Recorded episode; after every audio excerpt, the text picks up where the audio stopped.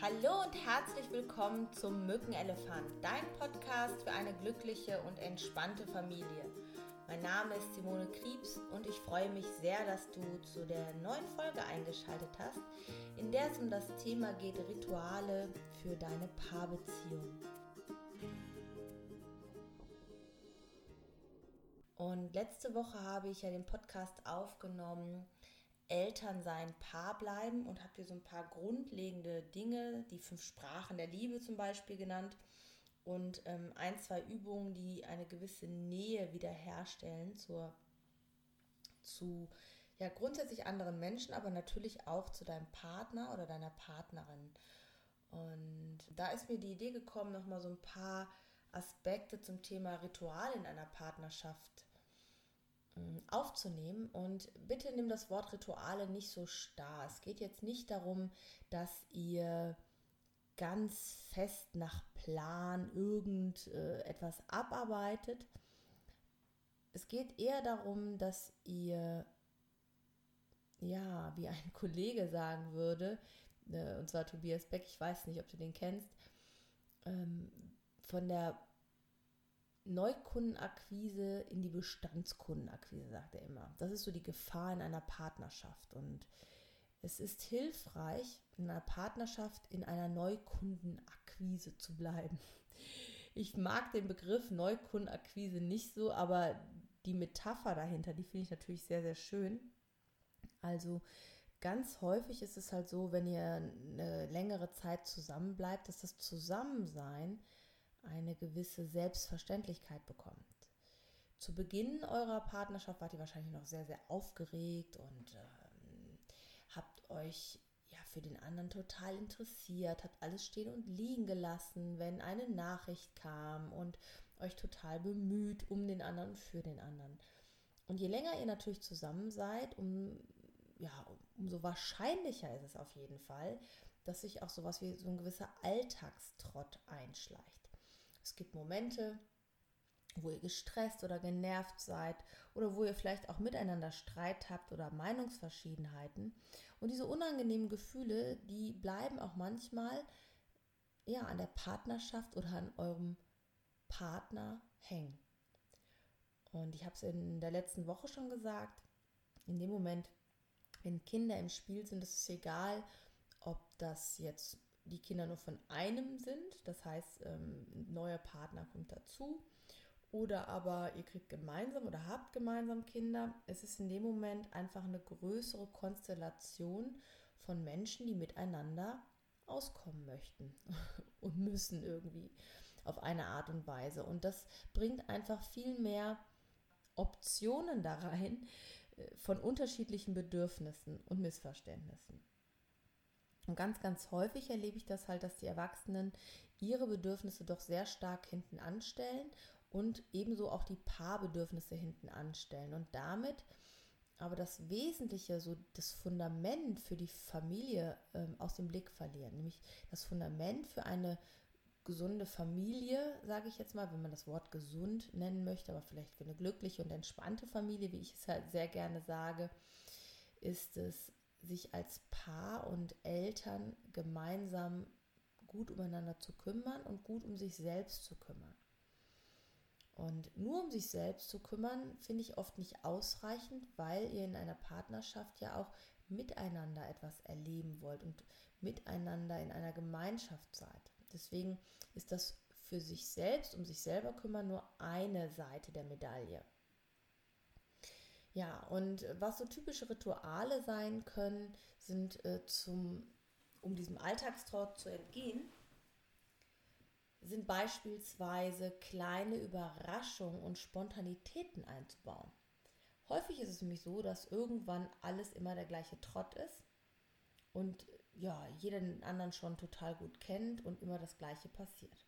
Es gibt aber auch Paare oder einem in der Partnerschaft, dem es fehlt, dass immer alles im gleichen Trott ist und dem fehlt an der Stelle vielleicht ein bisschen Abwechslung und Überraschung. Und genauso spontan wie ihr am Anfang eurer Beziehung wart, so lasst es euch auch währenddessen immer mal sein. Und es kann sein, dass ihr zum Beispiel irgendwas zusammen neu anfängt, einen Tanzkurs oder ein Musikinstrument lernt oder spontan sagt, wir fahren ein Wochenende weg, die Kinder sind bei Oma und Opa oder schlafen bei Freunden und wir gönnen uns mal eine Auszeit. Und kleine Überraschungen und Spontanitäten, wie heute Abend habe ich einen Babysitter organisiert, wir gehen mal in die Sauna oder das, was ihr halt gerade gerne tut, helfen dem anderen auch zu zeigen, du bist mir noch wichtig und ich mag es, mir was für dich zu überlegen oder was Aufregendes Neues mit dir zu machen. Und ganz, ganz häufig bringt das einfach nochmal ein bisschen neuen Schwung da rein, neues Gesprächsthema, ja, neue lustige Momente miteinander, über die ihr euch dann austauschen könnt. Und sicher geht das nicht ständig in eurem Alltag, nur wie oft räumt ihr euch das ein? Und ihr könnt es auch gerne so machen, dass ihr euch in einem Kalender eine kleine Erinnerung macht, so dass ihr einmal im Monat eine kleine Überraschung plant für euren Partner und das als festen Termin verankert. Und ja, das genauso ernst nehmt wie, weiß ich nicht, den Balletttermin von eurer Tochter. Denn ihr als Paar seid halt ebenso wichtig wie ich schon sagte, ihr bildet das Fundament. Also sowohl gemeinsame Hobbys wie eigene Hobbys sind wichtig, dass ihr euch die Zeit nimmt. Nur ganz häufig erlebe ich, dass das äh, in der Partnerschaft, dass ein Partner sich ja so seine Hobbys so weiterlebt und das macht, der andere Partner sich mehr zurücknimmt und einschränkt, damit man sich als Eltern überhaupt noch sieht. Da wirklich nochmal miteinander ins Gespräch zu kommen, zu sagen, Mensch, ähm, wie können wir das hier gemeinsam lösen? Wir haben uns gemeinsam für das Kind entschieden und wie können wir es hinbekommen, dass jeder so seinen Lebensbereich erhält und wir trotzdem auch gemeinsam noch etwas haben. Und da denke ich mal, wird es so sein, dass auf beiden Seiten auch irgendwie Abstriche gemacht werden müssen oder gemeinsame Kompromisse geschlossen werden müssen. Was auch ein schönes Ritual ist, ganz oft ist es in Partnerschaften so, der eine mag zum Beispiel etwas, was der andere gar nicht mag und andersrum. Also was heißt gar nicht mag, ne? aber nehmen wir mal ein ganz einfaches Beispiel. Dein Partner ist total Fußball begeistert und du bist es nicht. Und du magst es halt total gerne, weiß ich nicht, äh, tanzen zu gehen, nehme ich jetzt einfach mal. Und äh, dann nehmt euch regelmäßig, zum Beispiel einmal im Monat, eine Zeit, wo ihr einmal das von dem einen macht und einmal das von dem anderen. Das heißt, du gehst vielleicht einmal mit ins Stadion oder ihr schaut euch gemeinsam ein Fußballspiel an. Aber du bist dann auch voll dabei, bist interessiert, stellst Fragen, fragst, was begeistert dich so daran. Oder fieberst einfach mal mit. Und andersrum geht dein Partner damit und macht das, was du gerne machen möchtest und macht es genauso begeistert sodass ihr euch ein bisschen interessiert für das, was dem anderen wichtig ist. Das werdet ihr wahrscheinlich zu Beginn eurer Beziehung ganz genauso gemacht haben. Und ihr damit dem anderen auch eine Wertschätzung gebt, das, was du machst, ist mir auch wichtig. Das heißt nicht, dass ihr Fußballfan werden müsst. Das heißt auch nicht, dass dein Partner jetzt äh, Tanzprofi werden muss oder jedes Wochenende Lust haben muss, mit dir tanzen zu gehen. Aber es verbindet euch ein bisschen mehr, weil ihr euch für das interessiert, was dem anderen wichtig ist. Dann ist es super schön, sich regelmäßig kleine Botschaften zu schreiben. Also immer mal wieder daran zu denken, wann habe ich meinem Partner eigentlich das letzte Mal gesagt, dass ich ihn liebe, dass er mir wichtig ist. Wann habe ich mich das letzte Mal bedankt für Dinge, die ich heute als selbstverständlich sehe. Und ganz oft denken wir, ach, dafür kann ich mich doch nicht bedanken, das ist doch ganz normal. Auf der anderen Seite stelle ich es in der Paarberatung immer wieder fest, wie stark gerade der Bereich Dankbarkeit füreinander, was der andere für den anderen tut oder aufopfert, viel zu kurz kommt und ein riesiger Mangel an diesem Gefühl von Dankbarkeit besteht. Und dass ganz, ganz viele Missverständnisse, Rückzüge oder auch Streitigkeiten genau auf diesem Mangel an Wertschätzung beruhen, den jeweils ein Partner oder vielleicht auch beide Partner erleben. Und ganz häufig ist es so, irgendwo war mal was, eine Verletzung und der andere hat sich nie wertgeschätzt oder gesehen gefühlt und äh, daraus entsteht ähm, ja irgendwie so eine unbewusste Distanzierung und dann fühlt sich der andere wieder verletzt und nicht gesehen und dann entsteht sowas wie so eine Kommunikationsunendlichkeitsschleife, wo jeder dem anderen nur vorhält, wo er sich nicht wertgeschätzt fühlt. Und der einfachste Weg daraus ist nicht über das Problem zu reden, sondern sich auf die Lösung zu fokussieren. Also auf das zu fokussieren, was man möchte, wo man hin möchte. Und da gibt es auch so einen super schönen Satz von Marshall B. Rosenberg oder Ruth Fritsch, auf jeden Fall aus der gewaltfreien Kommunikation ist der. Der heißt, willst du Recht haben oder glücklich sein? Beides zusammen geht nicht. Und das ist etwas, was ich gerade in Paarberatung total oft erlebe. Jeder will halt seine Verletzung wertgeschätzt haben und will beweisen, dass er oder sie recht hat.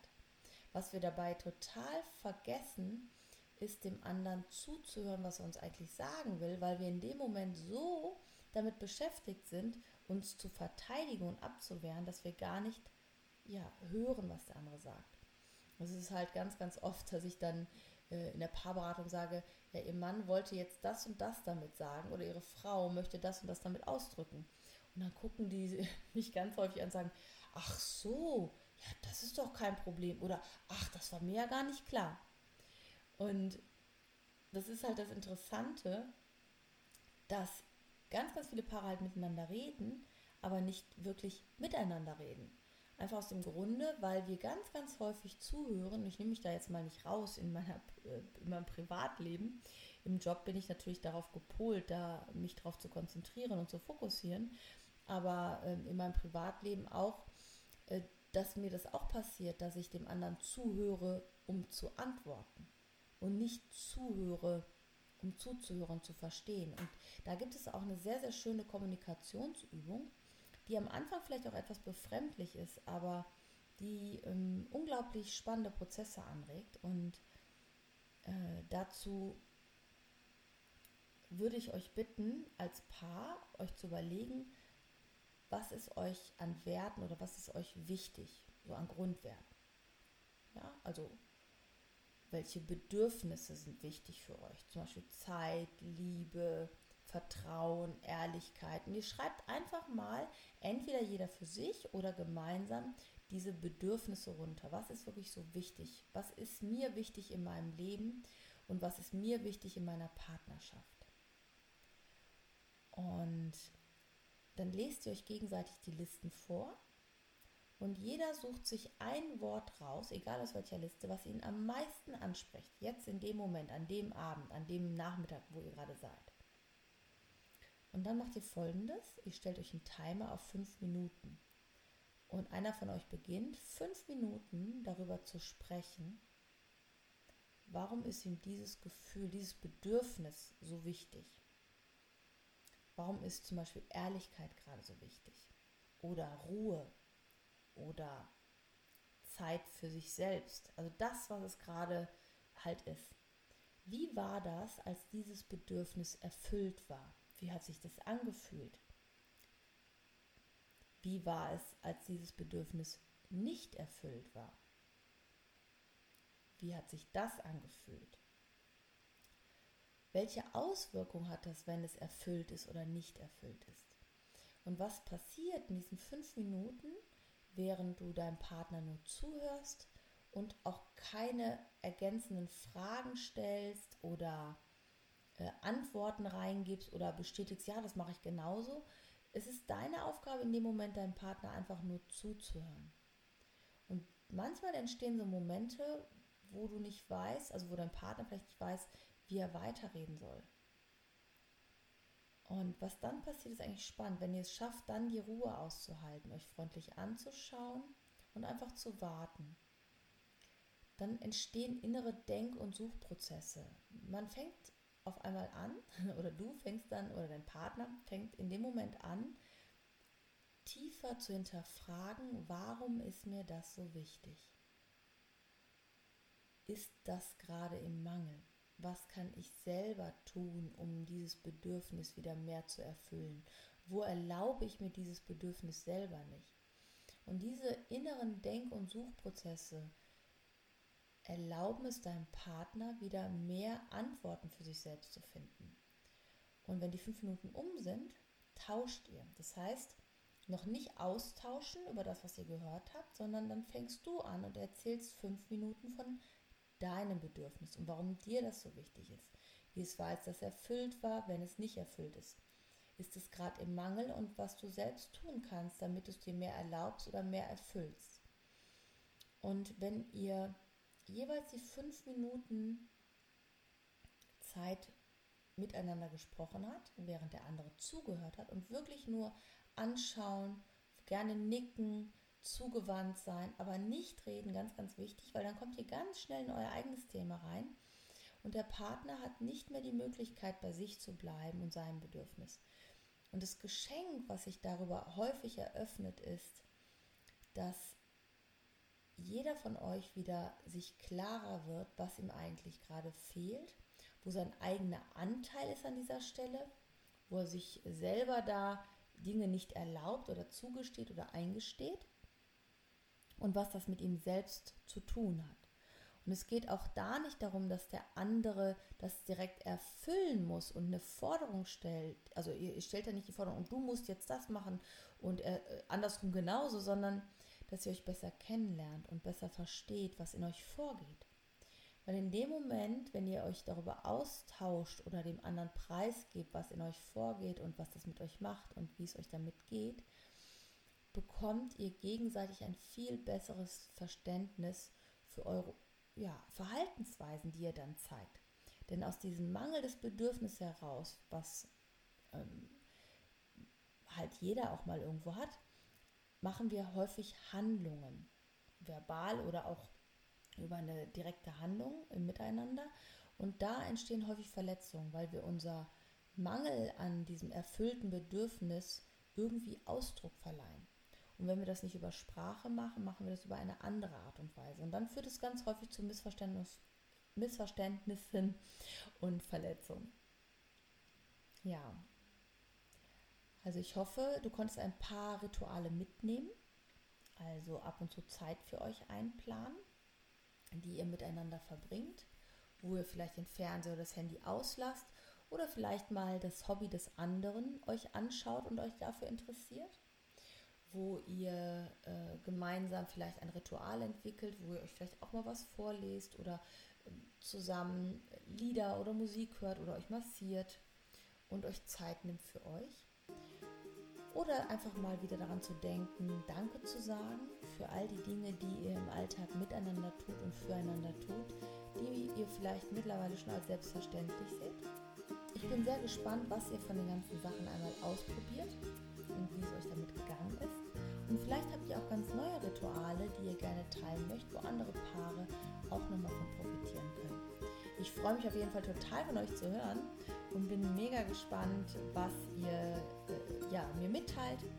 Und wenn du ein anderes Thema hast, was dich total interessiert, wozu ich mal eine Folge aufnehmen soll, damit nicht der Mückenelefant zuschlägt und die Streitigkeiten absolut eskalieren, dann schreib mir doch einfach oder hinterlasse einen Kommentar hier unter dem Podcast oder auf Facebook unter Simone Krebs-Vita-Institut oder genauso auf Instagram oder du schreibst mir einfach eine E-Mail unter meiner Homepage simone-krebs.de findest du den Kontakt, aber wir verlinken dir auch alles unten in die Show Notes.